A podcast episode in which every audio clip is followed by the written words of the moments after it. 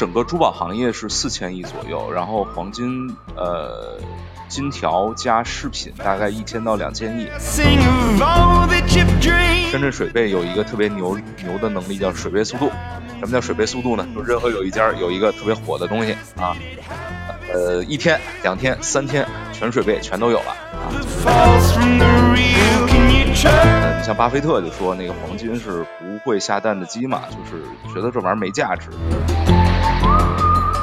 多这个淳朴的呃老百姓，他其实只有两种投资理财的他能懂的手段，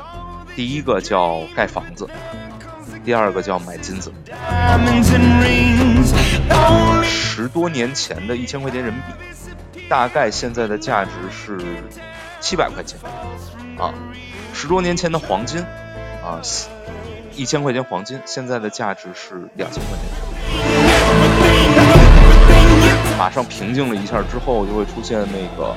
叫中国大妈抢黄金啊。你们现在查新闻也有二零一三年那个中国大妈抢黄金。这么一个急剧膨胀的这个经济体里边，当你的这个等价物的这个储量是非常固定的，那么就一定会导致它的这个价格暴涨。当我们把黄金饰品当成一个纯的消费品来看，你会去看到说，它其实是有一个非常正常的一个利润空间的。这个利润空间不能被考虑到黄金的保值性里面。大家好，欢迎收听随机漫谈，我是 Rachel。今天我们请来了一个非常期待的嘉宾，就是 Sam。为什么期待 Sam 呢？因为他是一个非常能侃的北京男孩儿。哦，不对，已经是土生土长的北京中年男子了。Sam 跟大家打个招呼。哎，大家好，我是 Sam。还有呢，任老师也在我们连线的另一头。任老师跟大家打个招呼。哎，大家好，我是任老师。就我们真的是很久很久没有录了。呃，也是在想我们到底应该聊什么。其实你这个事儿特别简单，就是我看了一下你那个题目，我就觉得好高端，对吧？区块链、AI，这是个 bug，嗯，对。我打算修一下这个 bug。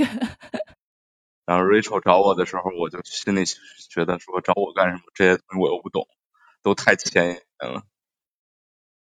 对，就为了让我们的节目能够继续下去，我们打算这个把话题往地下拉一拉。对，就我就是地下的。别别别。不过说回来哈，The Sam 呢，还真的是非常非常接地气的。我们今天找他来呢，会聊一个有意思的话题，就是黄金，是不是很接地气？特别接地气。Sam，你先跟大家这个聊一聊你跟黄金的渊源。对我第一次接触黄金应该是在二零一零年左右，就是那个时候，那个我的爱人买了一个中国黄金的一百克的投资金条，他就是说他的有朋友嘛，也是买这个投资金条，一周一克能涨十块钱，然后呢一百克呢就能赚一千块钱。呃，后来我们买了之后呢，确实也是正好赶上一个上涨周期，黄金涨得还挺快，然后这东西呢就一直扔家里就没什么用了。呃，直到那个二零一二年，二零对二零一二年左右的时候，当时我跟一个那个同学呃聊起来，就是说创业有什么新的一些方向。当时有一个呃就是理论嘛，在互联网圈也比较热，就是叫降级论，就是大家都集中在像金融啊、互联网啊这些高精尖的领域，然后也都是一些高精尖的人才，大家彼此之间其实。呃，等级啊，然后这能力啊都差不多，然后在这儿 PK，然后特别惨烈。呃，但是呢，中国有大量的这种呃特别传统的这样的一些市场和领域，没有没有人去做。当时我们就看说有什么传统行业我们能进，然后当时其中一个就是这个看到的这个传统的一个黄金珠宝的这样的一个产业。那这个产业呢，听上去特别的高大上，然后呢也是。看上去是一个资金密集型啊，然后包括很光鲜啊，这么一个行业，但实际上特别的传统，而且特别的 niche，人群啊特别少，在开展这个黄金珠宝贸易的这个业务。于是呢，就是当时我们就说，那我们就试一下，看看在这个传统的领域里能做一些什么样的创新的事儿。而且呢，还有一个点是说，本身黄金呢是具备这个呃商品属性，就是它可以就是当成一个商品，对吧？就是大家日常佩戴、手镯呀、项链啊这些东西。那它同时呢还有金融属性，对吧？就是说。呃，金融属性的其中的这个极致就是它的货币属性。就当时我们又是管理学院毕业，大部分同学都去做金融，那我们觉得，我们既然从事实业，但是也不要离金融离得太远，对吧？就是黄金这个东西，也许是可以有一些在未来有一些什么样的机会的。但是其实这些都是一些比较概念性、抽象的东西，不是特别的具体。但是我们当时就进去，然后这个行业里面去算是做一个学习吧，然后也是嗯做一点点事情。啊大概这就是开始吧，就是跟黄金开始结缘的一个一个过程，然后我们就真的进到这行业里去卖金子了，这真的是卖金子，就是卖首饰。然后当然我们不是去做零售，我们是从中上游开始去做的，然后做这个中间的这个流转贸易啊，包括批发呀这些东西。嗯，我说非常接地气吧，Sam 是把自己降级，哎，降下去的，对吧？对，这实在是 对，像跟任老师，像跟 Rachel 这样的，就感觉就一眼望不到边儿，感觉太没没没，我我 我一直是在地下爬滚的。哎，任老师，你跟黄金有什么故事和渊源吗？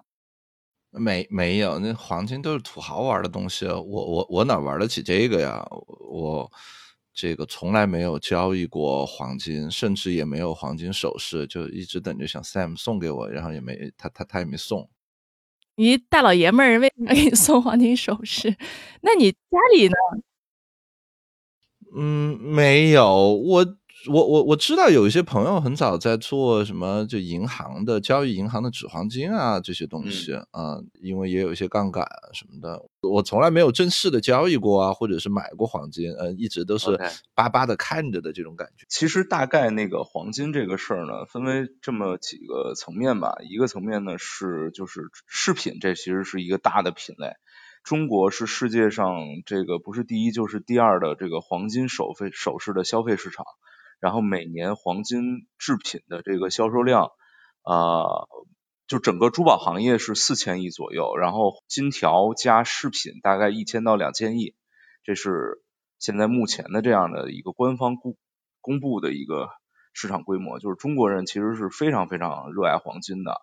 对，就是我们当时做这个业务的时候呢。有很多这个地区的这个老板，就是张嘴就一句话，说我们这个地方的人人特别的喜欢黄金。但其实我们自己去观察来讲，我们有几个不一样的东西。一个是我们是比较年轻的年轻人，可能离黄金稍微远一点。另外呢，就是越是到这种呃一线城市，其实呃经济发达地区或者沿海地区，其实对黄金本身，就是我一定要弄一个纯金的东西这件事儿，它的那个热情是没有那么高的。啊，呃，反而是三四线城市比较传统观念的人，他会觉得有一个纯金的东西，这个事儿是非常非常重要的。这也是现在的一个趋势吧。就沿海城市有一个，就大家现在都是，比如卡地亚对吧，宝格丽，就是里边有没有黄金？有黄金啊，就是 K 金，百分之七十五的黄金，它不是纯金的这样的制品，只是把黄金当成一个一个材料这样的一个概念。对，就是说这个全国人。总体来讲还是挺爱黄金的，包括东北，包括那个那个福建、广东地区。对对对，呃，你刚才说这事儿，我也查了一下数据，嗯，中国一六年买了六百多吨的这个首饰金啊，好像确实是挺厉害的。排第二的是印度，六百多吨应该是两两千亿啊。啊，你看一下就算出来了。我第一次跟黄金有真的接触，都直到我生孩子。我生第一个小孩的时候，我们家有一个。长辈，他也是在东北的这个三线城市，对，就送了对儿小手镯，对，啊，然后是纯金的，而且还有证书，啊，我记得也是那几个大牌子之一的，就非常正式的一个感觉。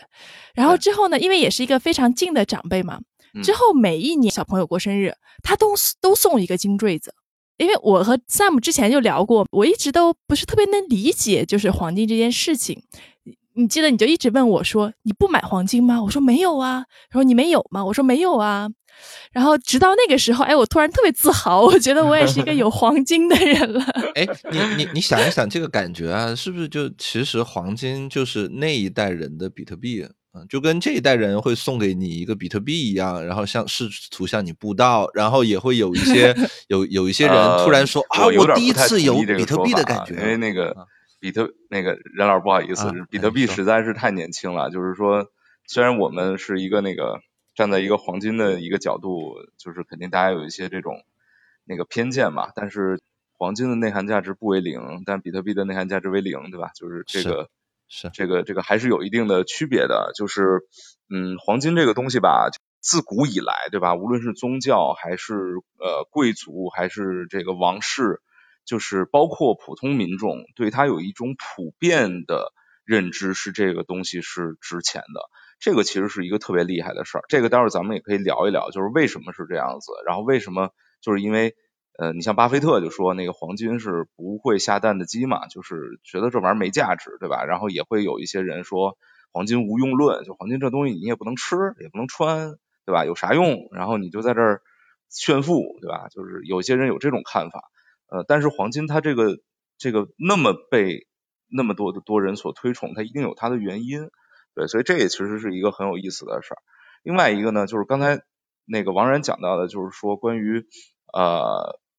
什么时候年轻人会接触到黄金？其实刚才那个时点是一个特别重要的时点，就是当你有孩子的时候，或者当你结婚的时候，当你需要去那个孝敬老人的时候，就是一些特定的场景，包括送礼的时候，就是黄金就变成一个特别特别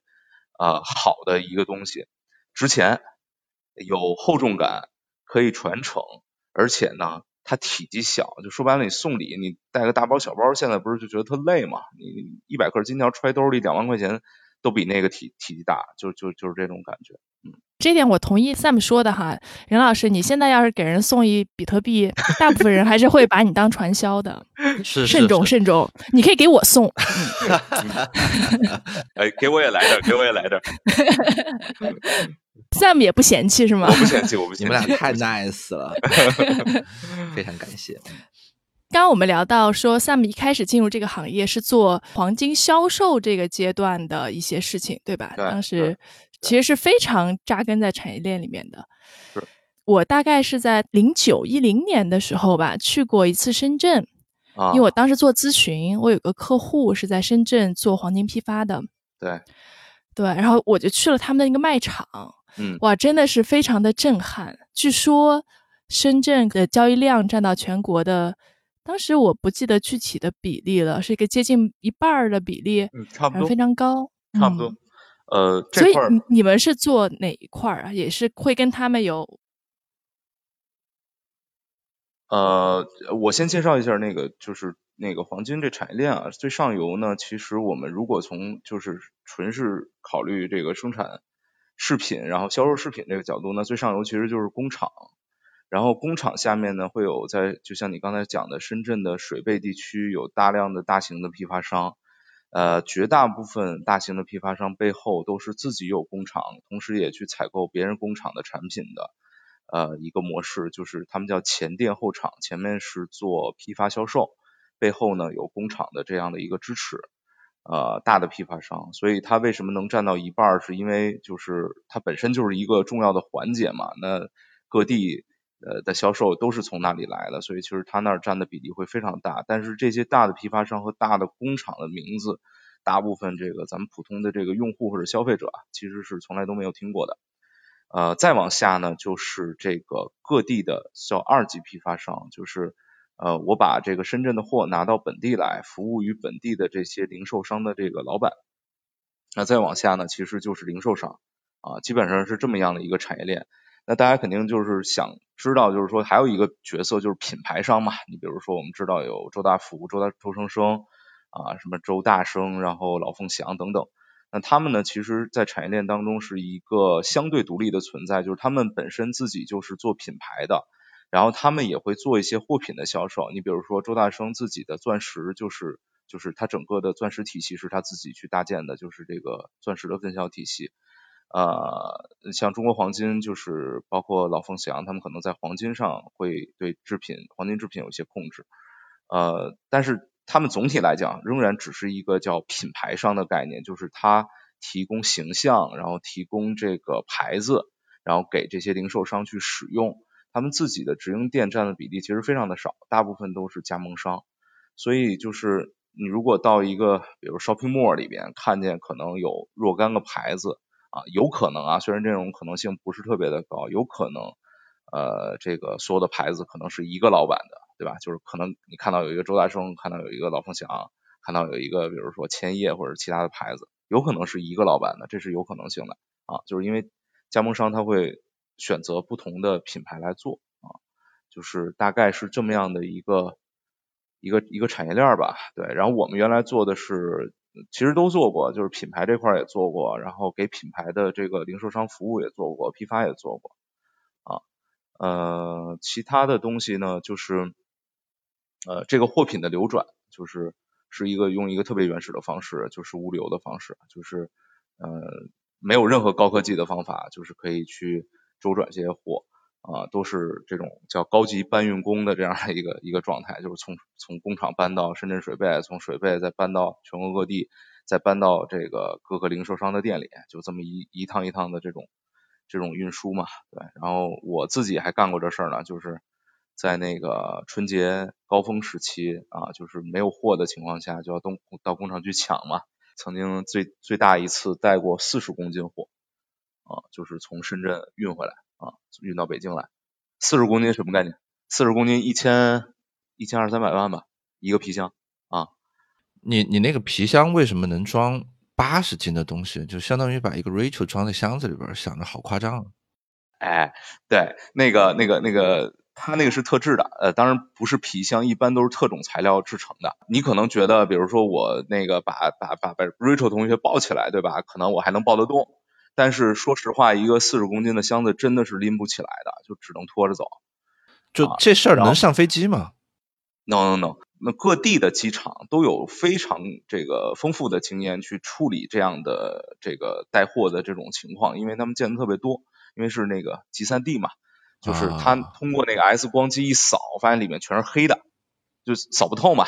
然后呢就把你带到旁边的，就就问你一下这里边什么东西，你就说跟他说贵金属，然后他就会带你去旁边一个小屋里，把箱子打开，然后因为你那货都是包着的嘛，他会抽，哎抽查，哎你这里边有没有别的东西夹着，然后如果没问题就就就放你走了啊，就是这样。那你你你上了飞机，这东西放行李架上能放上去吗？八十斤，二十公斤。左右或者二十多公斤还可以，四十公斤是放不上去的。你就跟那个那个那个服务人员说，你说我这儿有比较沉的东西，我找个地方放一下。呃，而且呢，而且不用担心丢的问题啊，四十公斤谁也拎不走。而且，对对对，而且有保险，而且还有一个就是说，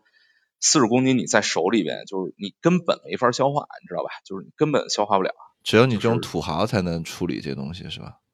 得有正正规渠道的才得有正规渠道，就是非正规渠道这么大量，瞬时间你要想把它给处理走，变成钱或者怎么着，嗯嗯，没没办法。我我还有一个特别好奇的事儿，就是呃，是不是你你下来以后，全飞机的这个空姐都找你要电话号码？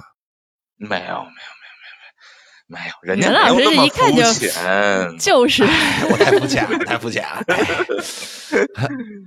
哎，不不过我刚才特别开心哈，哎，我我在你们俩眼里那么苗条吗？只有四十公斤，听得我好开心。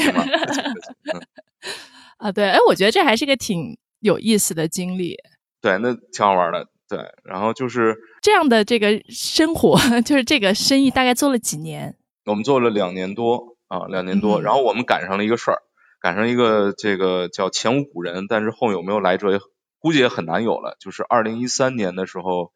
黄金暴跌，金价从人民币可能三百多块钱一克，就是现在这个金价，嗯啊，狂跌到这个两百七、两百八十块钱，然后是一个，所以这已经算是狂跌了，对吧？非常大的一个跌幅，对，就非常大的跌幅，基本上跌去了百分之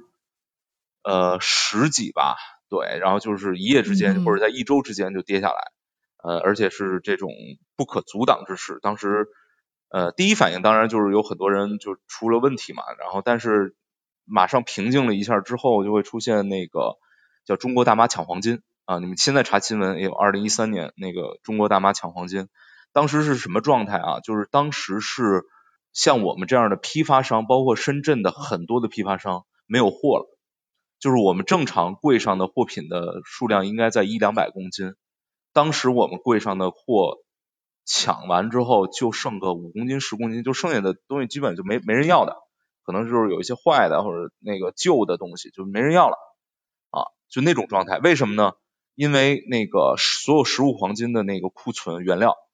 呃，都被拿去生产饰品，然后销售出去了，就整个断货了，没有料了，就是你有钱也没有用，我没有这个料可以给你去做生产了。这种情况当时持续了有一周左右的时间，每天比如说来能来五十公斤货、六十公斤货，呃，早上一个小时就全全销售完了。而且那个时候大家疯狂到什么程度？就是所有金店的老板只要能拿到货，回去就能赚到钱。所以呢，他不惜任何的代价。我们原来的工费其实是很便宜的，当时加到很高，他们也不顾一切，你只要给我货就行。然后第二一个就是，啊，当时我们已经不能够正常的用批发的方式去做销售了，所有的老板都围着柜台在那等。然后我们就一人发一个盘子放到柜里，写上你的名字，因为不能让他拿，只要让他拿这个，就好多人就在抢，你知道吧？就是都在柜台里一人放一盘，写上名字，然后我们往里发，你要这个我就给你往里放，你不要可以，你可以说不要，你不能多要啊，就这种状态，这个特别奇奇奇葩的一个一个一个时期，二零一三年啊。嗯，就像那个外边买那网红商品，一堆老板在外边排着队，然后里边就是这个卖生产一杯奶茶，然后就被端出来抢掉的那感觉，是吧？呃，对对对，但是这个，嗯，我觉得比最奇葩的是说，它不是一个消费者抢购，对，你知道吧？就是它是由消费者抢购带来的这个整个全行业的一个抢货的一个一个热潮。那然后当时你们再往前又怎么抢？再往前，一般说实话，就是到那个一般每年都会有一个春节的旺季。嗯那在这个时候呢，所有的这种小克重的东西是比较好卖的，而且也是比较难生产的。一般到旺季的时候，工厂都倾向于生产大克重的东西，因为出出货快，赚钱快。对，小克重的东西就变得很稀有。在这种情况下，一般都是通过关系。你比如说，我这儿有一百条链子，你帮我留十条，哎，然后。通过关系，他其实能拿到一些货，或者你就早来，总会分到一些，总会总不会说像那那那次那样，就是说你即使早来了，可能也很很难有货这种情况。嗯，所以跟以前那种在那个旅游景区看到的那种什么一个小铺，然后里边你能看见他现场在那什么这个融金子、烧银子这种事儿，其实。不是那样的，是吧？就不是那样的，不是那样的，不是那样的。这个产业已经这个分工分得非常非常的细了啊，就是自己再去做生产加工的这种事儿，不是没有，但是极少啊啊。所以，然后他们那所以做那种什么首饰金回收的这种，那实际上也跟四 S 店回收一样，它其实只是个渠道，它回收了也是交给后边的人，他他自己实际上没有能力去做这个，是吧？是的，是的，那这块儿就就咱们就往往往往深了讲一讲，就是说这个黄金饰品的一个流通的问题，就是呃，咱们所有人都听说叫黄金是保值的，对吧？这样的一个一个一个概念，就是黄金是保值的。但是呢，你如果细算这个账，像像咱们年轻人啊，一算就明白。你比如说现在菜百可能三百多块钱一克，现在我不知道多少钱，三百五、三百六啊一克的这个饰品金的这个报价。那他报的这个黄金的价格是三百五、三百六，但是你买完之后，你马上说我这个饰品不要了，我走黄金回收，他一克可能至少要扣你十块钱到二十块钱，不是按三百五、三百六去扣你十块钱、二十块钱啊，是按照现在的黄金原材料的价格，三百块钱一克去扣你十块钱到二十块钱，也就是说你的两三百五、三百六的东西马上就变成了两百八十块钱一克。就直接是贬值百分之二十，对，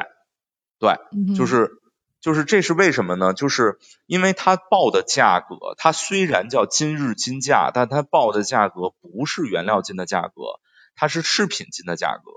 但是呢，这个行业就特奇怪，你说你报的是饰品金的价格吧，有些品牌呢，它还要额外再收工费，对吧？你们见过吧，对吧？就是你比如三百五、三百六，我额外我再收你一个，比如一件儿啊，一千块钱的工费，或者是一克，我再加你一个五块、十块的工费。嗯嗯，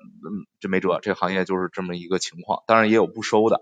啊。然后呢，这个还有一种方式呢，叫以旧换新，就是我在一个品牌店拿了买了这个这个饰品之后呢，我到这个店呢，马上去呃，就是过了一段时间带旧了或者断了或者怎么样，我可以到这个店说，我拿着之前在你这儿买的这个凭证，我说我给你换一件新的。那这样的时候呢，其实他会收一个手续费啊，退或者叫兑换的一个工费，这个钱会收的少一点，但是也不是很少。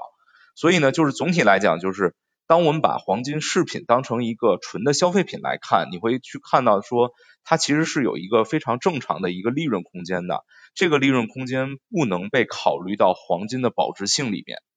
嗯，这个我不知道我这个抽象的话说的清楚不清楚啊？就是。就是因为它毕竟是个商品啊，所以就是说它上面有溢价其实是很正常的，而这个溢价来源于品牌、来源于设计、来源于服务，对吧？等等一系列的东西，而且黄金制品在所有珠宝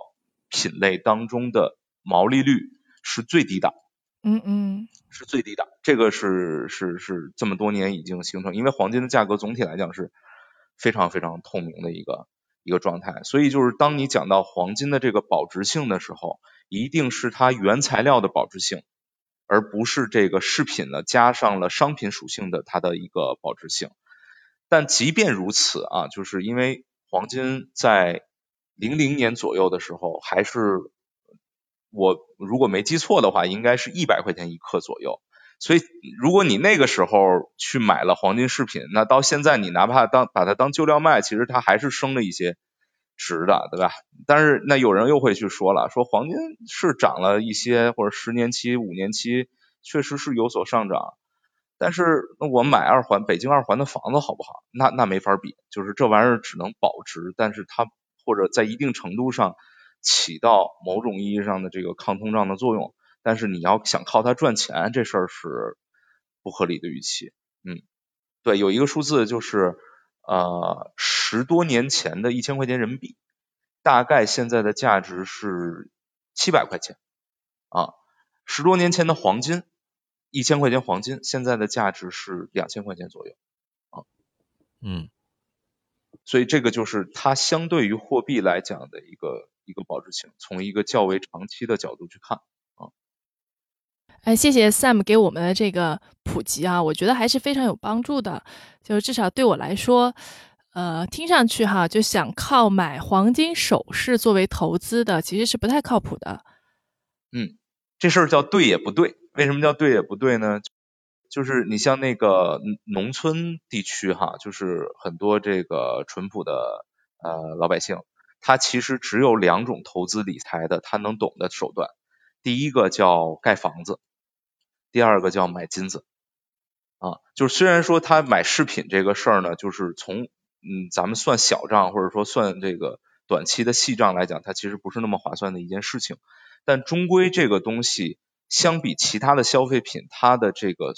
折损率是非常非常的低的，就是哪怕我买完之后马上折损了百分之二十，但是我十年之后可能我还是折损百分之二十。嗯，对，它其实主要的作用是抗。抗通胀嘛，对吧？抗通胀保值，对对对对，是这么一个一个理解。所以就是说，嗯，当然咱们现在大部分同同志都把这个目光都放的比较近，对吧？我一年或者我短时间能不能赚到钱啊？这是这是另外一个问题。嗯，回到我们刚刚才 Sam 说的那个话题啊，他说到说，呃，遇到了一三年的时候遇到了一次黄金的下跌，对，然后这是一个冲击。对，呃，之后呢？呃，之后呢，就是有这么几个事儿。第一个事儿呢，就是中国大妈全被套了，啊，就是那那他们是跌跌下跌下来才买的嘛，但是涨回来很慢，对吧？不光没涨回来，而且后续又跌了。对，从一三年开始到二零一九年现在，嗯哼，开启了一个六年的熊市。这六年的熊市当中呢，当然熊市当中也会有上涨，对吧？就是说。在这六年当中，最低点到二零一五年，好像是二零一五年的时候，最低到过两百一十几块钱一克。嗯哼。啊，所以就是中国大妈在这今年刚刚最近啊，这这两天咱们正好讨论这黄金这话题，最近也确实热一点，黄金暴涨，对吧？因为中美贸易战啊，包括特朗普连续向中国开火呀，对吧？就是就是这个贸易开火啊，就是呃黄金的这个避险属性回来了，而且美国有。呃相对有一些迹象吧，就是包括这个经济出问题啊，包括它十年期的这个美债的这个收益率，呃，这个这个快速的下降啊，就是等等吧，预示着美国经济可能会出现一些问题，导致避险属性这个增强。呃，所以黄金的价格回来，其实就是说白了，就是咱们聊天这个时间点，中国大妈们才真的开始慢慢解套。对，六年的一个，所以这个这个六年对很多的黄金爱好者是相当煎熬的一个一个过程。就是原来讲的黄金能保值，哎，那黄金怎么还跌了呢？对吧？然后我怎么还被套了呢？啊，然后突然发现啊，我这个我这黄金不保值，我这黄金也是有可能亏钱的。啊，所以对很多黄金爱好者，其实是一个嗯比较痛苦的六年。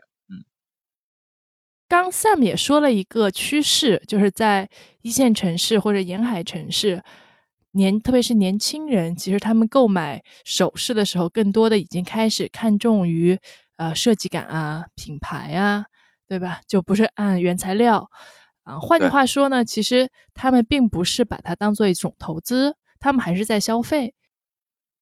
对，就是越来越把投资和消费这两件事分开了，这个是一个很重要的一个趋势。就是这跟黄金的价格的一持续的低迷，你觉得有关系吗？还是纯就是文化上的影响更多一点？那我觉得都有关系，就是整个行业呃也跟整个这个黄金珠宝产业也是有一定的关系，几个方面的原因吧。第一个方面的原因就是说。在一定程度上打破了说黄金这个东西从任何一个阶段你截取任何一个阶段它都是上涨的这样的一个一个误区，因为中国开放黄金市场其实是从二零一零呃二零零零年左右的时候去开放的，就是黄金包括黄金也是在二零零零年到二零一零年这十年是有一个连续相对连续上涨的一个周期，就是相对相对来讲就是你只要买黄金肯定是赚的啊，你就持有就完了。很傻瓜的一个策略，但是后来就不是这样子了，就是嗯，中国人明白了这个事儿其实不是这么一个情况。第二一个点呢，就是年轻群体确实感觉说黄金制品它有一些缺陷，它比较容易旧，然后呢设计呢相对来讲就是比较的古板吧，就是在尤其是在一零年之前的这个市场，对，就是说都是呃叫男戴观音，女戴佛，包括你刚才讲的小孩的手镯，对吧？然后这个这个这个大车花的戒指或者大车花的镯子啊，特别的这个这个这个有传统风范的这样的一个概念，就是年轻人不是很喜欢，所以年轻群体呢又受这个西方文化的影响，因为西方的珠宝很少有一个说我这是纯金打造的，他说纯金打造上面也会是有这个镶嵌各种各样的宝石啊、钻石啊啊，然后有各种各样的材料辅助的，它是一件完整的。产品啊，它不是一个说纯金的一镯子，我就戴着就完了。它很少是那种东西，所以呢，就是年轻人吸收这些东西嘛，所以就是这个市场呃会受一定的影响。呃，但是这几年来看还是在增长的，只是增速在大幅度放缓。以前是每年十几个点、二十几个点的黄金市场的增速，呃，这两年呢基本上就是几个点。那同时还有一个原因就是呃，因为珠宝店开的越来越多啊，这个珠宝行业的竞争也越来越激烈。那这样的情况下，大家都叫求新求变嘛。那怎么样才能让这个这个这个我的这个店的珠宝产品或者设计感或者一些产品的品类有所不同啊？哪怕是在黄金这个东西上，这些年也不断的在出现各种各样的创新的东西。比如说那个呃，之前是有一个概念叫万足金啊。就什么叫万足金呢？就是大部分卖的饰品都是两个九 AU 两个九，就是百分纯度在百分之九十九的黄金和百分之九十九点九的黄金制品，其实已经纯度非常非常高了，对吧？嗯。然后呢，但是有有有几个牌子啊，咱们就不说是谁了啊，就说我这是万纯金啊，或者叫万足金，或者叫什么什么金啊，它是四个九九十九点九九，后边又加一个九，说我这比比你那纯。其实这事儿吧，说实话是一点意义都没有。你可以算一笔账，呃，零点零零一乘以那个金价，对成本没影响，对吧？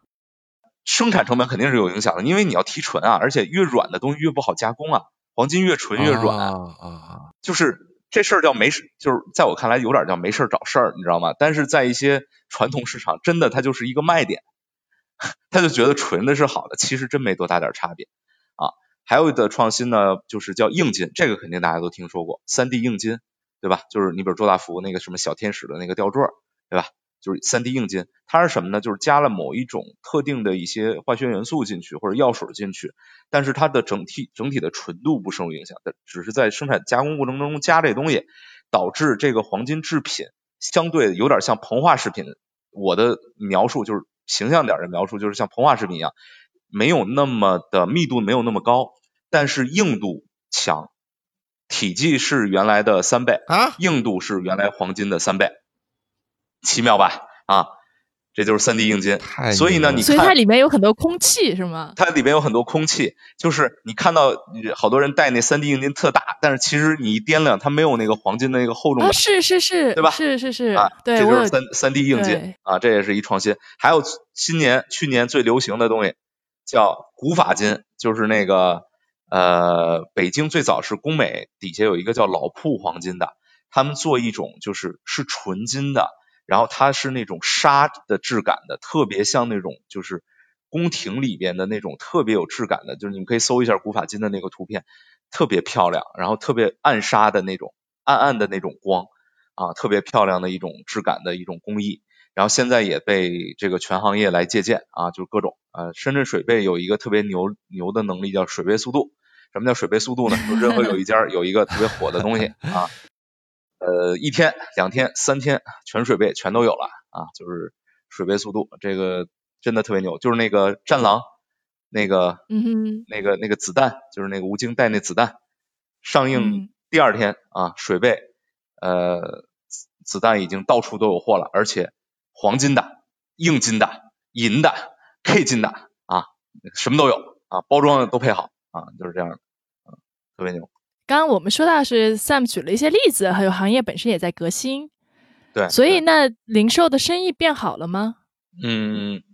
零售零售现在是基本上是比较两极化了，呃，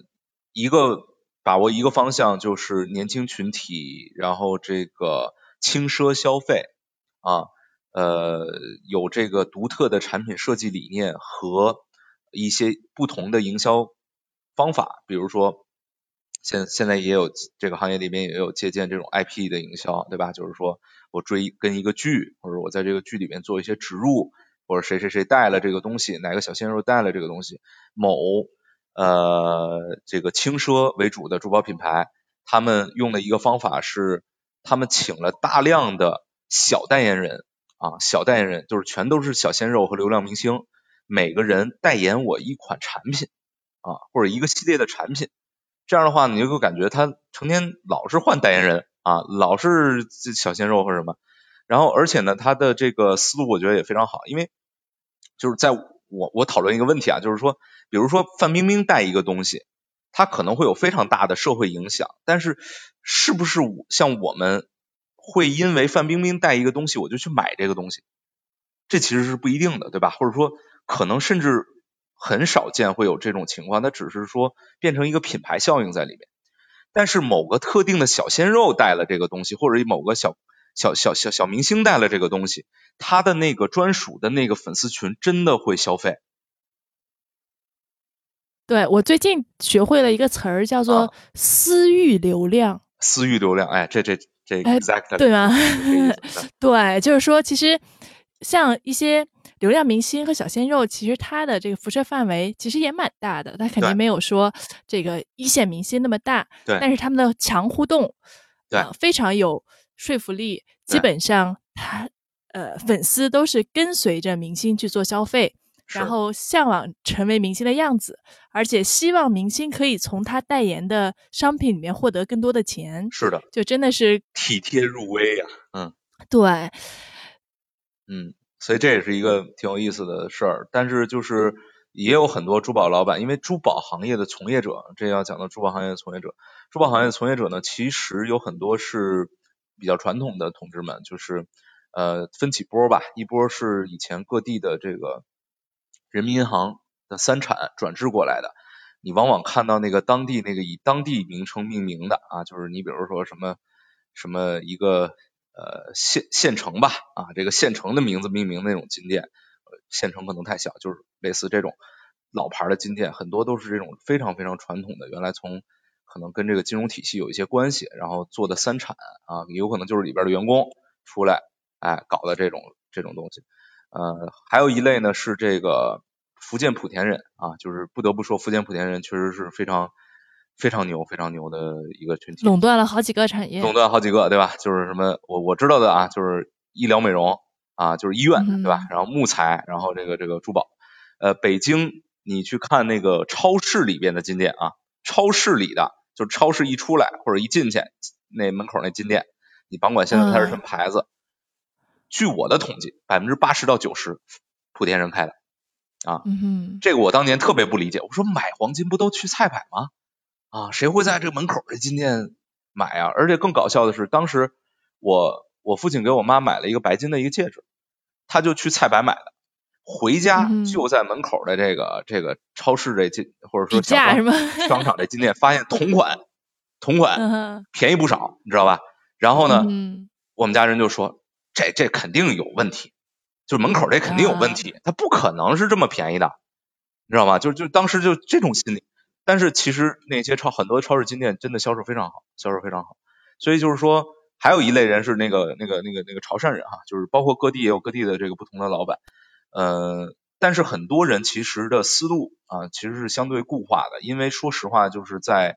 呃早期黄金珠宝这个产业就是我开店就挣钱。只不过挣多还是挣少的问题，它没有这种强竞争，也没有这种说这个变化特别快。在过去相当长的时间里边，这个行业的变化是比较慢的。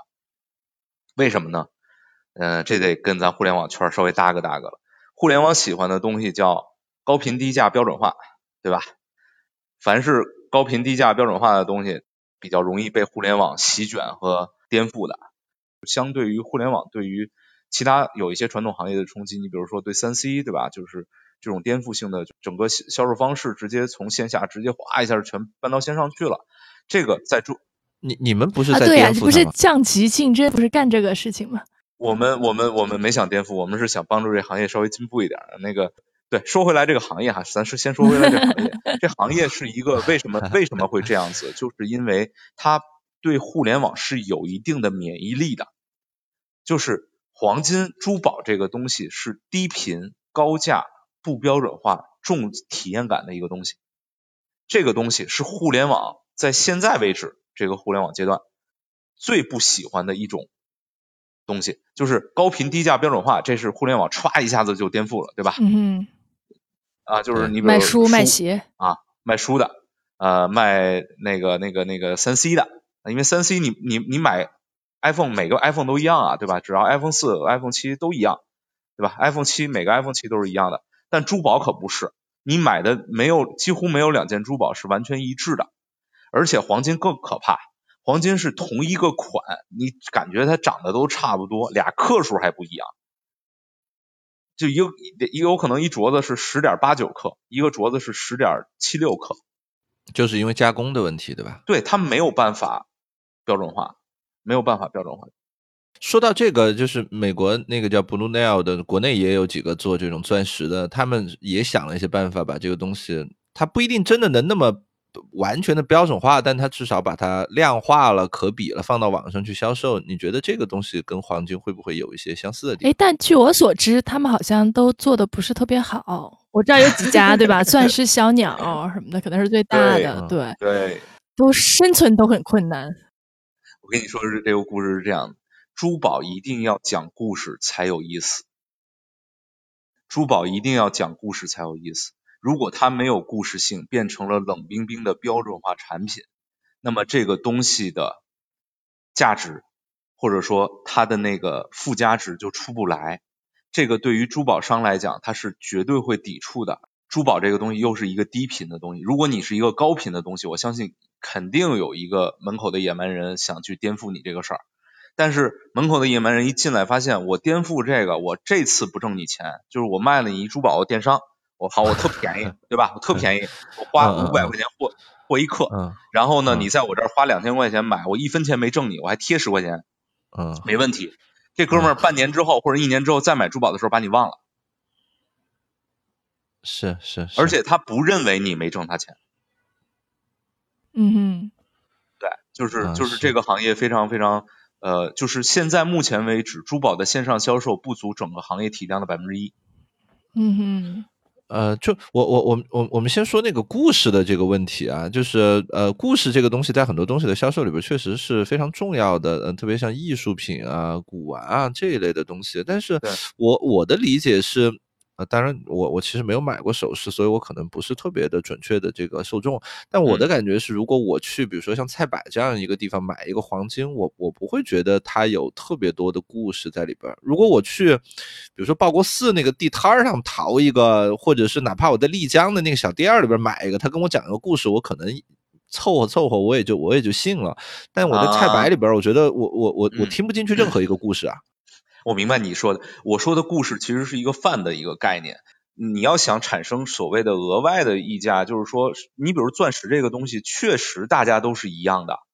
确实是一样的。这个钻石就是它不是有什么净度啊，什么什么什么亮度？我当然我不是卖钻石，所以我说不了那么专业。它其实是可以标准化的，所以其实大家东西是一样的。那我为什么要去选择一个品牌店去买？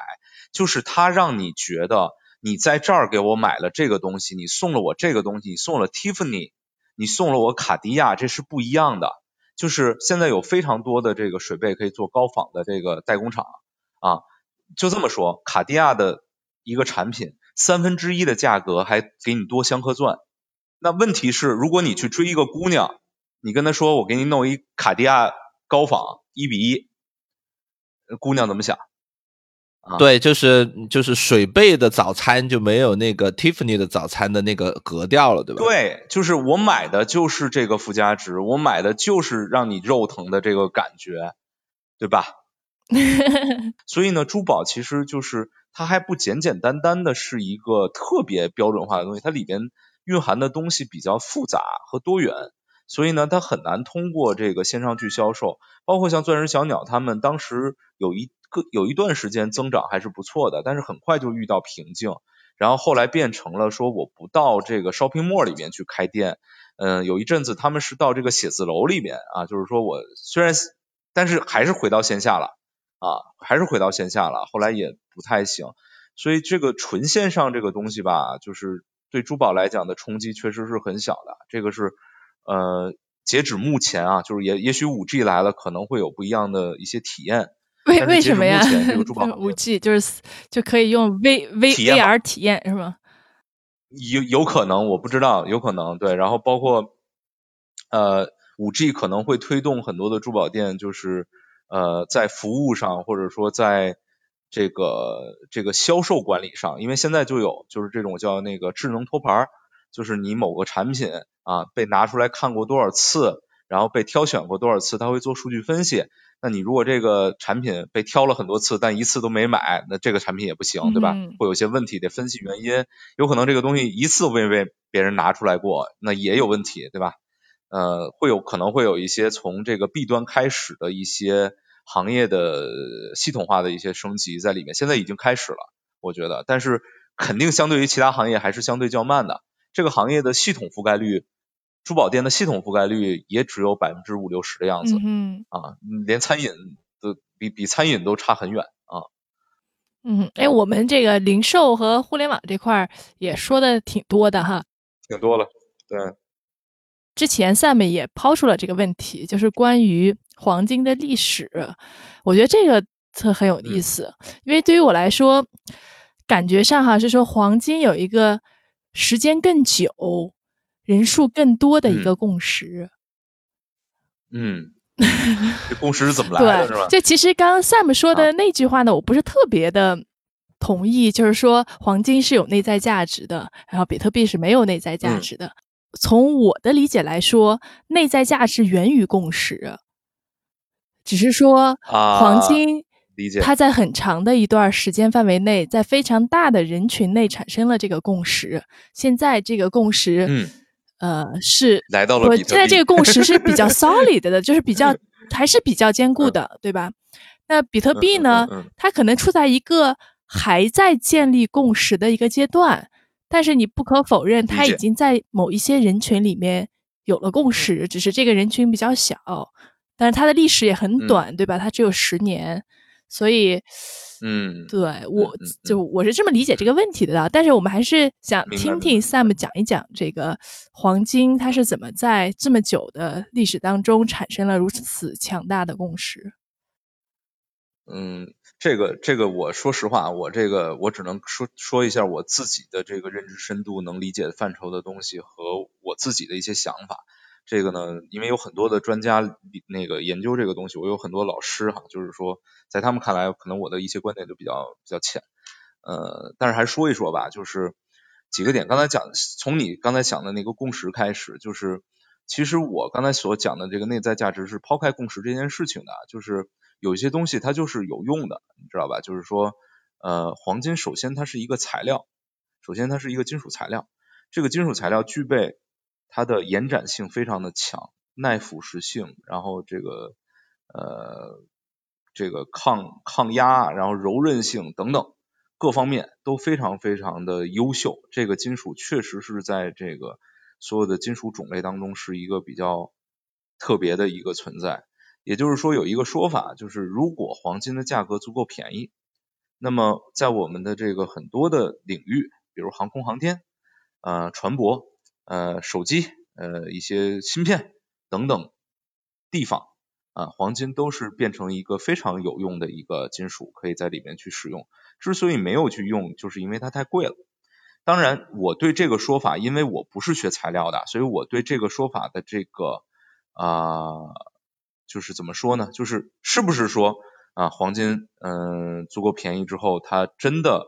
呃会被这么广泛的应用？或者说现在是不是在这些领域当中已经有特定的其他的材料可以去比黄金够优更更优秀的去做一些应用的一些场景？这件事情其实我是不确定的。但是这件事情其实是很多人去解释啊，黄金为什么是一个所谓的有内在价值的一个。一个金属的一个一个原因，就是它确实是有用的啊，确实是好用的啊，这个是一个我我我自己还认为比较能够接受的一个一个概念。哎，那个这个嗯，任老师，任老师来那个 battle 一下，比特币有什么用？battle 一下。呃，比特币目前来讲，肯定我觉得没有什么太大的这个实用价值。如果我们要说比特币，它一定要有一个这个成本衡量呢，它现在会有一个它的这个挖矿的成本是可以作为一个标杆啊。就是说，你你你毕竟把它挖出来，花花了那么多功夫的啊，但是它可能其实更类似于你你你你从这个地球的这个某一个矿里边挖出来一个呃看着有点那么个意思的一个宝石啊，但其实这个宝石呢可能是一个没有工业用途的啊。Sam 的意思呢是说黄金呢呃它其实是有一定工业用途的，这个事情我我我我我是承认的，就是其实在稍微老一点点的那个年代呃像呃电脑啊。啊，像很多设备里边啊，还真的是会用很多镀金的东西啊，因为它的这个呃传导性特别强，对，它在某一些接口上面，如果用了这个镀金的呢，性能会好一些啊，确实是，所以这个地方肯定会有一个呃基准的价值在，但是我个人的感觉是，这个呃基础的价值跟它现在的这个市场价之间呢，中中间还是有一个比较大的 gap 在的，嗯。那这个 gap 是怎么来的呢？就要讲到第二点，就是黄金的这个稀有性。整个地球上的黄金就那么多，数我记不住，我不喜欢背数字。就是地球上的黄金就那么多，而且这件事是确实的，就是大家全世界的你找任何一个科学家，他也就说确实就有这么多，而且很多是就人类能力所及很难去开采的，或者开采成本极高的。那那些黄金其实是难以被开采出来的。所以它的稀有性其实是是一个一个状态，也就是说，当一个东西特别的有用，然后呢，而且呢，就是它又有一定的这个稀有性的时候，那它的这个价值其实相对来讲就是比较稳定的。那这是我自己的一个看法。那至于说它它为什么就是不是呃其他的金属，而是黄金这个东西就会被贵族啊、宗教啊，然后人民大众啊广泛的。说这个呃喜爱而且认可，变成了一个说流通当中非常非常刚性的一个金属。这件事儿其实我是我我是没有什么发言权，我也解释不了啊。反正现实就是如此，就是大家确实对黄金极为热衷，而且无论是在你是在这个呃任何的一种状态下，所谓黄金的避险属性是什么？就是极端避险，就是战乱嘛。你战乱，你拿个金子，你真能换口饭吃？你给他一个 iPhone 手机，不一定能换口饭吃，对吧？就是这样的一个一个一个状态，这是在人们心中一个固有的一个呃一个观念，就是这个稀有性其实是是那个让黄金有价值或者价值比较稳定的一个很重要的一个原因。然后还有一点就是，刚才那个任老师讲到挖矿啊，就是黄金这个行业也有这么一个特点，就是它的这个。黄金的价格并不是由黄金的开采成本所高度影响的，就是因为那个黄金开采所产生的这个增量和这个日常的这个黄金的总的流通量比，就是因为黄金是一个循环使用的一个过程嘛，谁也不会真的把黄金消灭掉，对吧？就是说，嗯，啊，都是一个循环使用的过程，相对于这个循环使用的量其实是非常小的，所以呢，就是当这个。黄金的价格下跌，或者说接近开采成本，甚至低于开采成本的时候，没错，那些黄黄金的矿矿业的企业会停工不干了，我不挖了，然后我先等一等。那呃市场上的新的黄金的供给会减少，但是对于黄金价格的拉升是有限的，嗯哼，或者极有限的啊。所以它不像汽油，不像石油，不像石油，对，OK，因为石油是。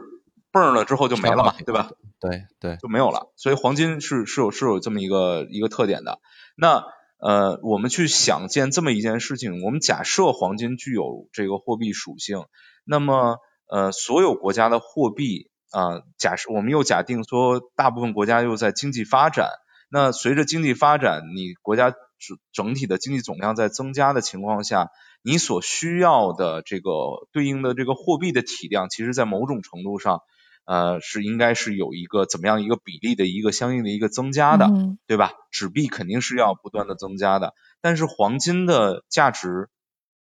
是稳定的，那它又是稀有的，那么人们就会觉得说，那从长期来讲，那黄金是不是一个相对来讲更好的一个可能不太。受这个经济调控啊，或者一些操纵啊，或者一些什么样的一些东西的一个非常稳定的一个等价物，对，这个也是黄金为什么就是有一个货币的一个一个一个一个概念的一个东西。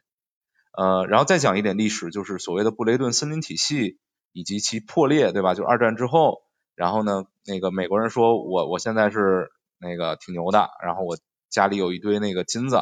然后呢，各国也把金子都往我这儿放。然后呢，说我的美元跟黄金是挂钩的，然后你只要有多少美元，你就可以来我这儿换换多少黄金，然后咱们大家都来使用美元嘛，这样比较方便，运金子到处运来运去不方便呀。哎，从那个世界各国说好，没问题，咱们这么玩挺好，我觉得挺公平。然后呢，欧洲好像是法国还是德国开始，然后向这个美国提出了一个要求，说呃咱们这么玩挺好的，但是我还是想试一下，我能不能把把金子提出来，所以他提出了说我要运一些金子回到国内，我给你一些美元。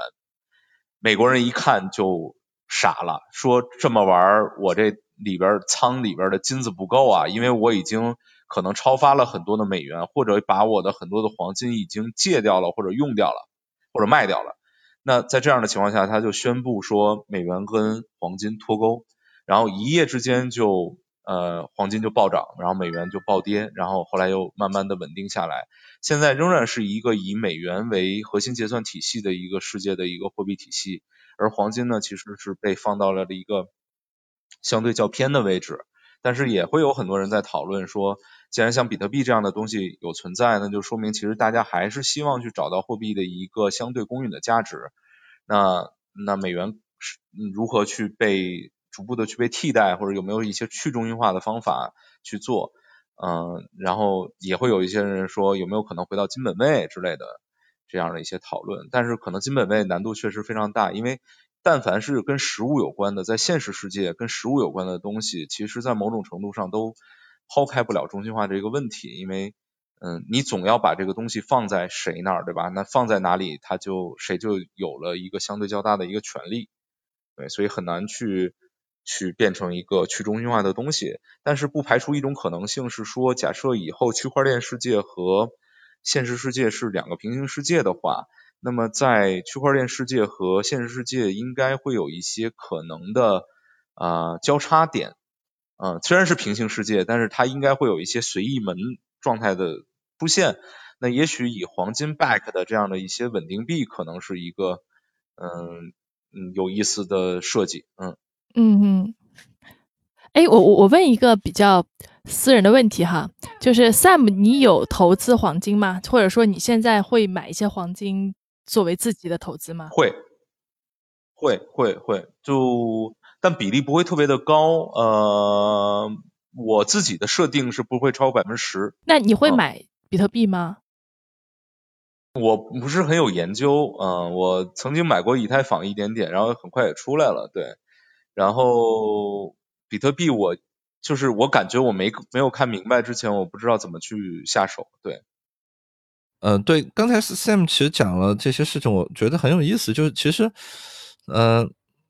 比特币跟黄金真的还是有蛮多像的地方。当然，有有有有一个根本的不像的地方，就是我们前面已经讨论了，就是呃，比特币目前没有发现什么任何的实用价值，这个黄金是有的。那除了这个以外呢，其实他们也有一些相似的地方。包括，呃，Sam 刚才有提到是说，呃，黄金呢，它其实整个储量是相对有限的，呃，而且它现在的这个增速呢已经变得非常慢了，呃，比特币呢，它是这个机制的设置也决定了它的这个总的发行量也是有限的，而且现在这个呃新增的速度就挖矿效率也在越来越低，呃，这个我觉得是两个一个比较相似的地方。那么这个相似性呢，他们就呃对于这两。个东西如果作为货币来讲，其实他们就都会存在一个问题，就是当你用一个呃储量有限的东西去呃在一个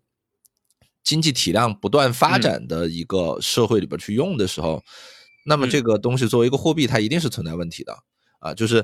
今年我们生产一百吨的货，我们用一百吨的黄金来做等价物。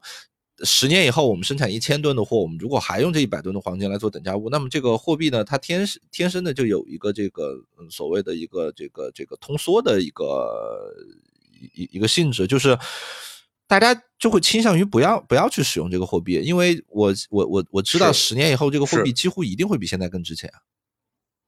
啊。那么那么这个货币它原始应该具有的一些功能，因为它流通性的这个降低。它的这个效用就会减减低，那么这也是为什么美国的希望是说把这个美元去替换进去，当然它有很多它的私心在里边啊，就他希望用美元去做一个交换的等价物，呃，但是他去做这个事儿以后呢，他几乎是一定最后会爆雷的，就是这个布雷顿森林体系的这个破灭，它它是一定会发生的，因为当十年以后 GDP 增长以后，你一定会发现说你根本就换不回以前那黄金，不可能有那么多黄金在那个地方等着你去换，啊，我觉得这个是。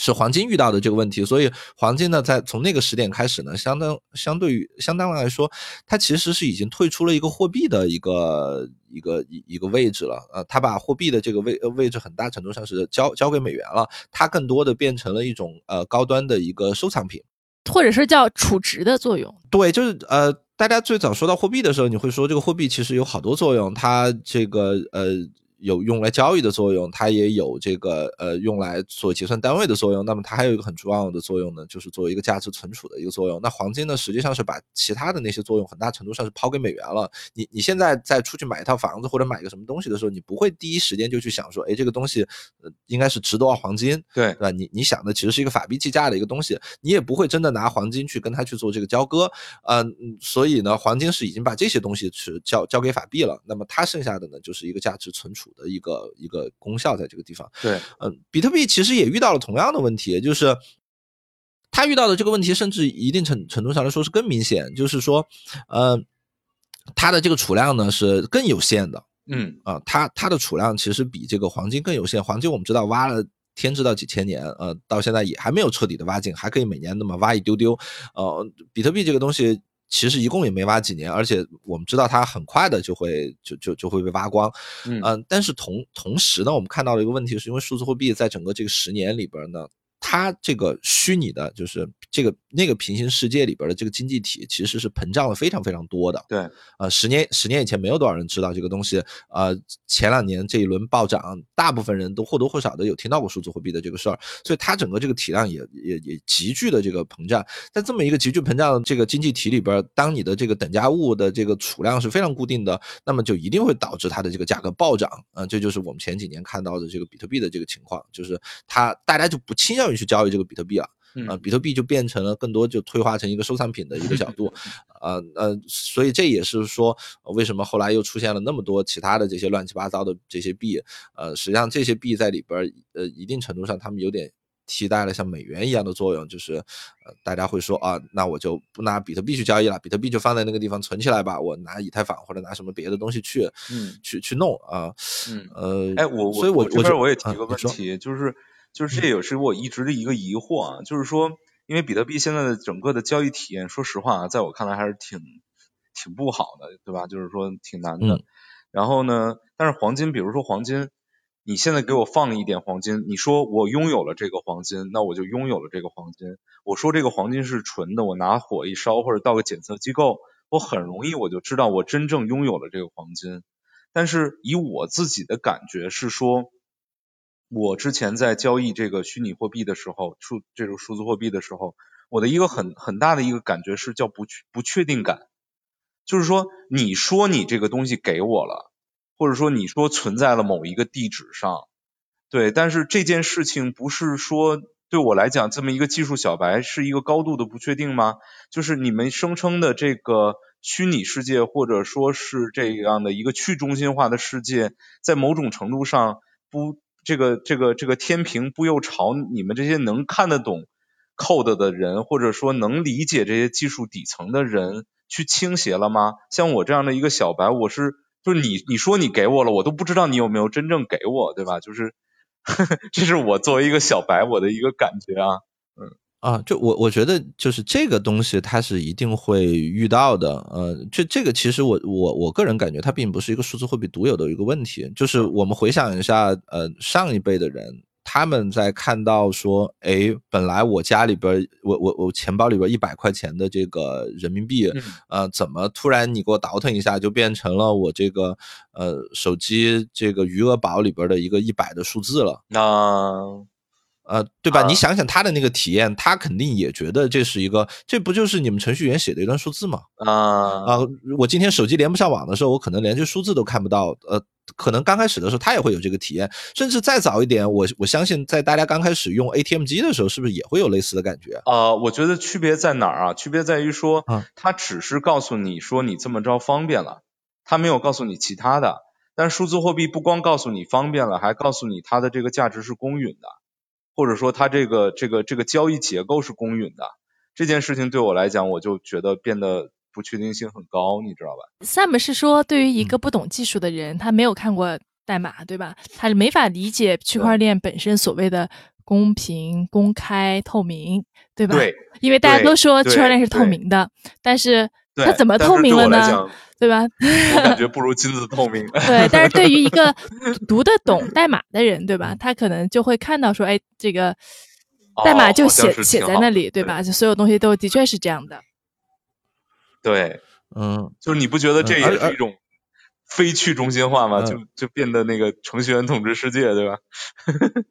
对我，我觉得这个是这个问题的确现在是存在的，而且非常严重啊、因为我也不是学技术的，但是我自认为我对这个呃互联网的理解啊还是有一些的。但是即即便这样，我觉得我上手还是挺慢的，嗯，就是还是其实门槛儿挺高的，你要自己弄个钱包啊什么的，我觉得这是个问题嗯啊、我我我。我觉得数字货币到现在真的，它有些时候是个所谓的信仰，这个词汇用的比较多，也不一定是个好词儿啊。对，好词儿，真的是真的真的是个信仰。然后程序员有点像是一个，有点像是呃这个信仰里边的一个，他他是他是一个牧师一样的人传道的，嗯啊，就是我们普通的人就看不懂程序的，看看不懂代码的这个这个买比特币的人，就像我和 Rachel 这样的，我们是属于信。哎，任老师还是能写的一手好代码的。不不不，就我我们看不懂那核心。然后呢，人家那个能看懂核心代码的呢，就是牧师。那所以他们有人说什么 “code is the law” 啊什么的，就是他。但但是实际上，呃，对，但是其实。那个那个 law 也只有一些专业的这些牧师，他能跟上帝沟通，我们在下边就只能听一听。嗯，好有意思。但我觉得这就是刚才我们说的，他在这一小部人里面达成了共识，然后这个共识能不能扩散，他最终能够得到多少人的共识，我觉得这都是一个未知数。嗯，对。这挺奇怪的，所以所以黄金怎么形成的这个共识，我觉得是可以研究一下。这黄金它不是说，你比如说从一个地方蔓延到全世界，它好像是在全世界的这个原始部落，大家都不约而同的用这个东西当成一个很重要的一个一个一个一个一个一个价值存储，或者说显示自己权力地位的一个。标志对这个就很奇怪，不知道为什么。这应该也跟黄金的特性有关系吧？就像刚刚 Sam 说的，对吧？它的比如说量比较少啊，然后相对来说携带比较方便啊，然后有厚对有厚重感，然后也好看，对吧？可能会这些一些关系，在那样一个时期，大家都缺乏科技水平的情况下，这可能是唯一的选择。你对比黄金和石头，对吧？就感觉黄金还是有很多优势的。是的，所以刚才其实就是任老师刚才讲那个观点，是我今天听到的非常非常有有价值的一个观点，就是说关于这个货币，它如果比较稀有的情况下，它无法满足这个经济增长的一个需要。对我，然后其实之前还真的没想到这个点，我觉得还确实是对于为什么金本位这件事情恢复不了，我觉得包括说，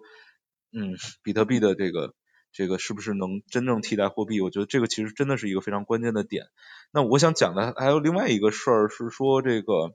嗯，这个这个资产数字化的这个问题，就是，嗯，我们现在就当然比特币是纯是建立在一个平行世界的一个数字化的一个产物，对，但是实际上现在其实是有比较大的一个明显的，包括已经实现的趋势，就是。呃，资产数字化的这个这个问题，对吧？因为你资产数字化之后，你把现实当中的纸币，你把它数字化成钱包当中的一个余额，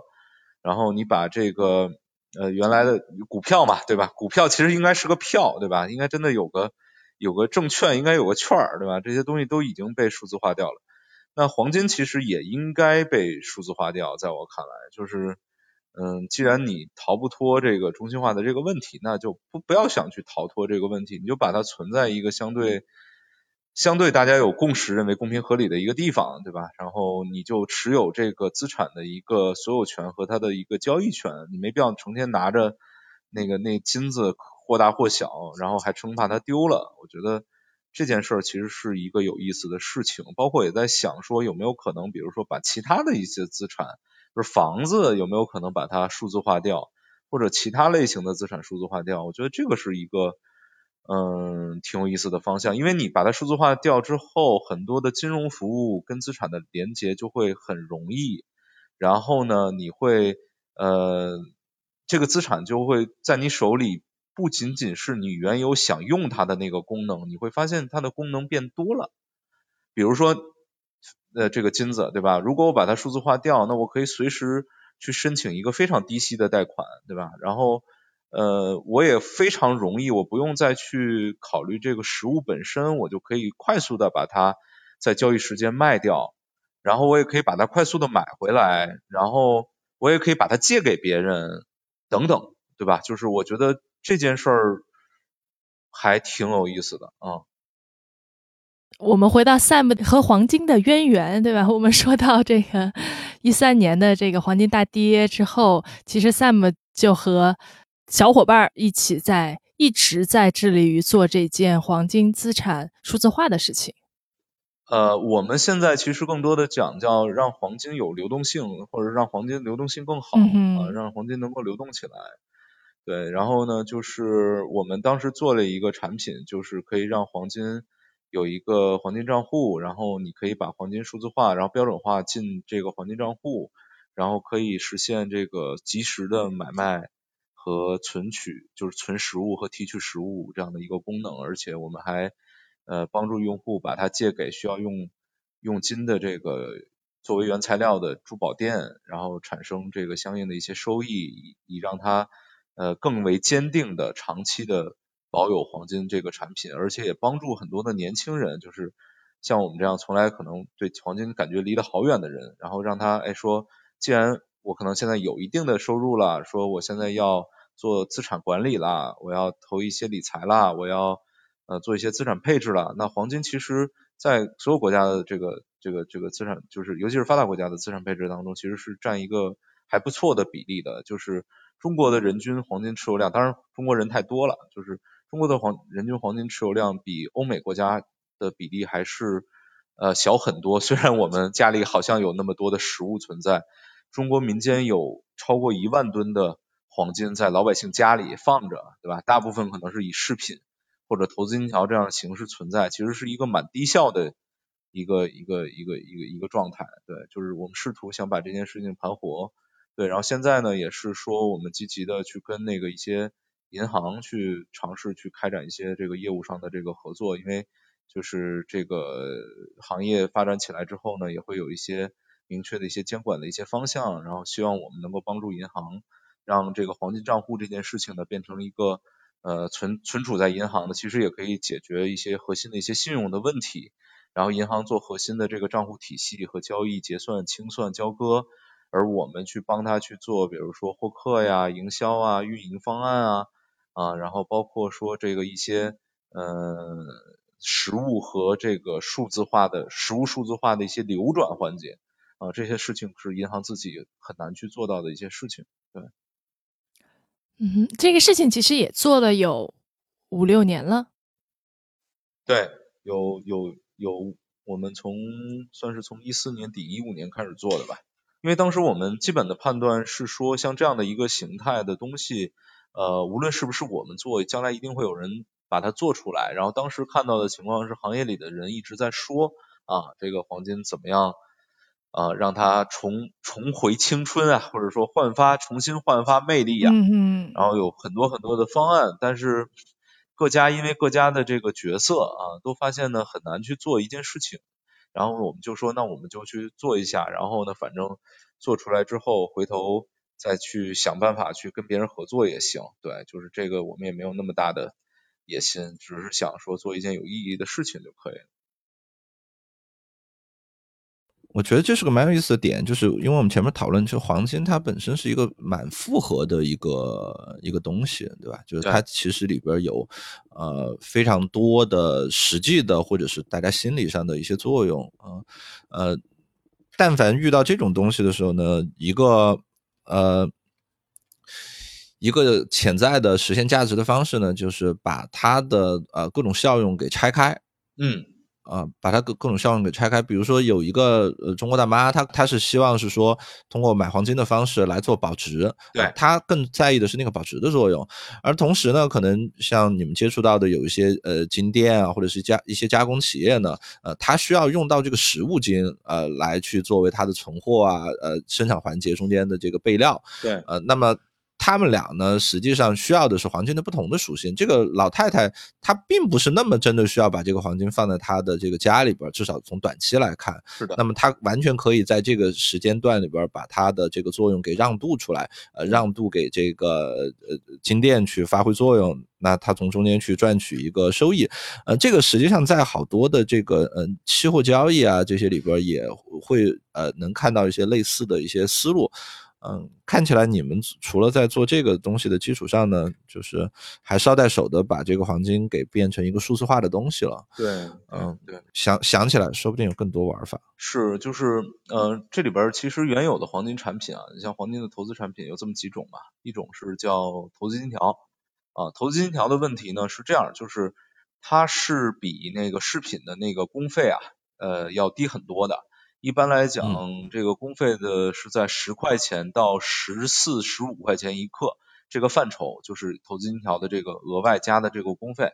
但是呢，你相对于黄金本身的价格，你比如三百块钱一克，那大概它的成本呢，其实是有百分有几个点的这个交易成本在，尤其是你回收的时候可能又要有两块到四块的手续费，那里外里咱们就说十五块钱相对三百，那正好是百分之五的交易成本嘛，对吧？就是说这个交易成本，那这个交易成本，如果我们嗯，你看怎么去看？如果说你说一股票收你百分之五交易成本，你肯定不干。但是黄金，有些人就觉得这个东西还挺省事儿的，对吧？就是说我真的放家里，我有地儿放，我也知道放哪儿，那也 OK，我觉得这也是 OK 的。但是其实更重要的，黄金金条最好的一个东西其实是送礼，知道吧？就是说把它当成一个礼品去送，它省地儿，然后那个低调嘛，对吧？低调有内涵，所以礼品这个这个经济啊，就是这个在零八年。左右的时候其实是很盛行的，也是推动了整个投金条的一波。然后另外就是纸黄金，纸黄金呢其实是跟这个境外的这个黄金市场挂钩的，就是纯是把黄金当成一个票啊，当成一个票，跟股票一样，黄金也是一个票，能波动的一个票，它是无法提取的啊，它是无法提取的，交易成本比较低，然后是无法提取的，然后也呃有一些行银行的做的纸黄金的体验做的还是不错的，甚至做做成双向的。啊，虽然是不带杠杆啊这种，那另外就是带杠杆的啊，就是那种那个什么什么多少倍杠杆的，国内的这个合规的就是上海黄金交易所啊九倍的九倍还是十倍的这个杠杆的比例，嗯，就这两，上海期货交易所、上海黄金交易所就这两个合法的这个交易场所，那剩下的其实就是所谓的外盘或者没有那么高的这个合法性的一些一些盘了，那个杠杆率就比较高了，就是说白了就有可能。呃，期货嘛，就是一夜之间就爆仓，什么都没有了啊，风险比较高啊，当然也可能赚很多钱，嗯，所以呢，就是对于老百姓来讲呢，你看这几种产品吧，都有一定的缺陷，就是嗯，实物黄金吧，就是存储不便，然后有些人买了一堆黄金之后，还租个银行的保管箱 在那儿保管，呃，额外成本又加上去了，然后纸黄金又没法提，